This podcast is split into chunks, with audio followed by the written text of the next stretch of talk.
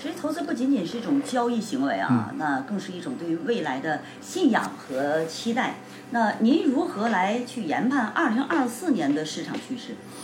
二零二四年，现在如果站在二零二三年的年底，我们回头去看二零二二年的年底，我们预期的是二零二三年会比二零二二年好。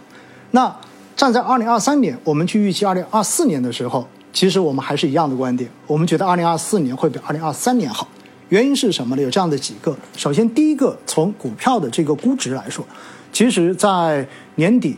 整个 A 股的整体估值分位的话，处在五年期非常低的一个位置。绝大多数的这一个指数，不管是行业的还是宽基的，可能都是在五年 PE 估值分位的百分之三十以下。那么我们一般说，这属于一个底部的区间，因为没有人知道什么时候是最低点，对吧？那如果我们看股债的风险溢价这个指标的话，也就是所有的股票类资产相比债券的一个超额收益，看这个分位的话呢，那目前。这一个位置基本上处在百分之九十以上的分位，这意味着什么？这意味着相比债券资产而言，实际上股票类资产具有非常好的配置的性价比。因此，如果单从估值的角度上面来说，我们认为二零二四年的 A 股类的资产应该是值得大家去关注，也值得大家去期待的。这是这一块。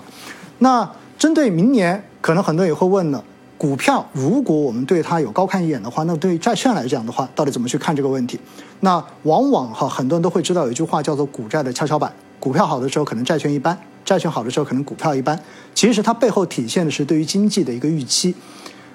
其实，二零二三年为什么市场最终是不达预期的？说到底，就是因为我们会发现，在经济复苏的过程中间遇到了比较多的困难，尤其像地产这一个复苏是远不达到自己。没有达到大家的预期的，所以呢，对于二零二四年，可能我们更要关注的是，到底以地产为代表的实体经济有没有企稳开始复苏的迹象在？如果这个预期开始变得越来越强，那么对于股市来讲肯定是一个利好，但是对于债券来讲的话，可能它就并不算一个特别好的消息。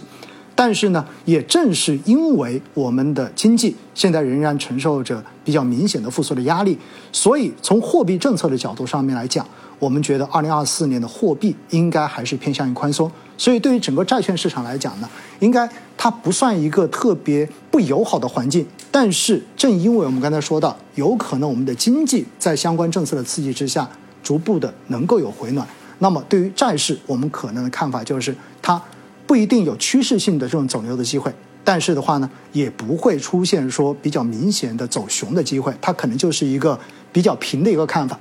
而另外一块呢，我们除了股票跟债券之外，我们会说到到底怎么去看待国内、国内跟国外的这种机会的话，那我们觉得实际上，呃，二零二四年对于全球的资本市场来讲，有一个最重要的变化，那就是美联储的货币政策。是否会开始进入到新一轮的宽松？那么这一个点早到跟晚到，最终的话对于全球资本市场的这个影响，我们觉得可能会略有不同。所以呢，海外的资产可能也会出现比较明显的分化。那么这些的话呢，我们可以后面有时间我们再聊。但是整体来讲哈，我们觉得对于明年的资本市场，因为大家平时一般说到都会比较关注股市，我们觉得应该说还是值得大家。抱有更大的一个期待吧。嗯，因为刚才您提到了这个股市和债市，我们知道它确实是跷跷板。但是经过您的分析呢，对于二零二四年的这个股市和债券市场来说，是债券市场它也不会说那么不好的一个预期，它可能也会一个走平以上的一个水准。而 A 股市场呢，刚才您提到了，就是大家比较适合，因为我讲的估值比哈，在这个位置上没有相就是绝对的底部，但是它一定是在这个底部区间。从估值角度，它还是值得去投资的。就是说，您认为首选应该是 A 股，但是在大类的一个资产配置方面。您认为应该怎么去配置呢？其实大类资产呢，我觉得大家要考虑不同的维度。首先呢，我们可以去考虑不同的大类资产的种类，比如说刚才说到的股票、债券，然后包括黄金，那么这算大类，对对吧？那么从这几类来讲呢，实际上刚才我们也做了一个排序。实际上我们觉得，呃，股票类资产应该还是排在首位，就是推荐大家一定要去做配置的，因为确实估值很低，而且呢，我们也看到一系列的政策。一直都在出台，然后在刺激经济。那么这一个力度，我们觉得在二零二四年应该它并不会弱下来。所以呢，随着经济的复苏，那自然企业的盈利的预期也会有改善。那么这个时候，对于股市在一个低估位置的股市来讲，它就有一个非常坚实的动力在往上走，所以这是排在第一位的。那么第二位呢，我们觉得其实黄金可能是值得大家要重点去关注的。虽然金价在二零二三年就是国际的以美元计价的金价已经创了历史新高，但是我们知道呢，因为黄金本身它是一个零息的债券，就是给它做一个定义的话，那在很大程度上面，因为它以美元计价，它跟美元的指数跟美国的实际利率实际上是呈一个反向的走势的。而我们说了，二零二四年有个最重要的变量，那就是美联储的货币政策很有可能会要转向于降息，转向于宽松。那么，如果美国货币政策重新走向宽松，意味着美元进入了新一轮的贬值周期的话，那实际上对于黄金的价格会形成非常切实的支撑。而且更重要的是，我们看到呢，在过去的这一年多的时间哈，实际上全球的央行都在增持黄金，尤其是我们的央行已经连续十四个月都在买黄金了。因此，在这样子的多重条件的影响之下，我个人觉得黄金应该还是值得大家去重视的一类资产。而债的这一个配置呢，就像刚才说的，可能我们对它的看法呢，并不是说，呃，觉得它会有一个非常亮丽的牛市行情，但是呢，它也不存在说非常大的风险。那么它的这个配置，可能我们就要根据，那么经济的一个复苏的状况，然后包括货币政策的这种表述，然后来决定它在我们的资产组合中间到底配多长多少。那除了这一个之外呢，可能我们还考虑就国别，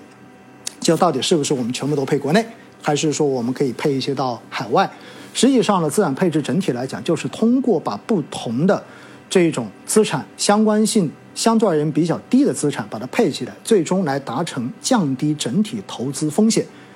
使我们的投资收益的预期变得更稳定这样的一种做法。很多人经常用后视镜的说法，比如说二零二三年，很多就是说我如果一分钱都不买一股，我全部买美股，那我今年就发达了。但是我们会说，如果站在二零二三年的年头，你自己也能做出这样一个决定，那我们说这个时候你是你的魄力，对吧？或者说你的专业所导致的。但是实际上这一样的冒了很大的风险。因此呢，我们的建议就是对于明年的整个市场的一个配置，大家还是要根据自己的一个风险承受能力，以及对不同资产的这种认知程度，然后结合自己的一个投资偏好，综合的来做一个做一个这样的判断出来。我们这边前面所给到的只是针对不同大类资产的一个。明年的预估，我们做了一个预判。